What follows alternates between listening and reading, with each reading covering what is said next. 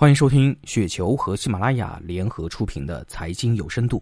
雪球三千五百万投资者在线交流，一起探索投资的智慧。听众朋友们，大家好，我是主播小璐。那今天呢，给大家分享的这篇稿件的名字叫做《直播带货带来了什么》，来自于宁静的冬日 M。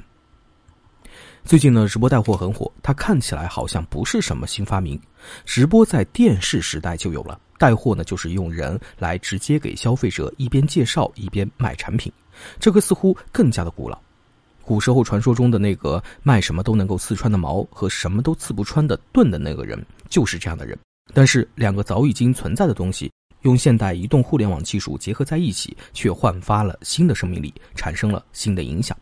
第一点，对做产品的人来说，当初从线下。到线上，理论上是精简了渠道，减少了中间环节的费用，所以能够低价取胜。现在是大家都线上都低价之后，就需要增加网红销售费用，但不能够增加价格。你找李佳琦不给个全网最低价也不行啊，来给自己增加一个独特的渠道竞争力。最后呢，是大家都请网红带货，渠道成本呢又都上去了。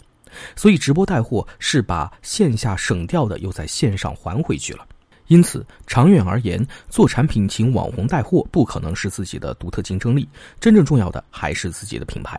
那第二点，对于消费者来说，直播带货带来了一个以前线上购物所没有的愉悦感，等于是一边购物一边看自己喜欢的网红表演，有的时候呢还能跟他们互动，很明显是为他们创造了新的价值。前两天呢看不明真相的群众的直播，他说直播带货带的是情感，说的非常好。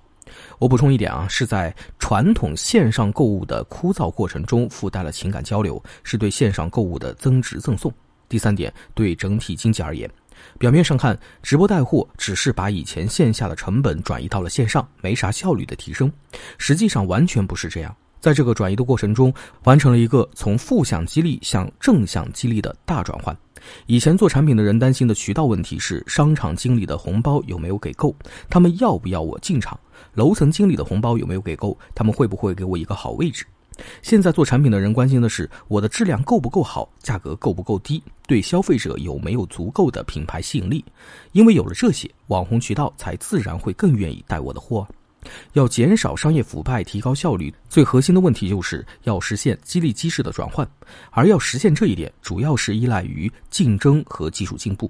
美国一七七六年发表独立宣言，到了二十世纪五六十年代都还腐败遍地，历时近两百年。而新加坡只用了几十年就走向了廉洁，背后的主要原因很可能并不在于后者的政治有什么优势，而是在于现代技术进步更快。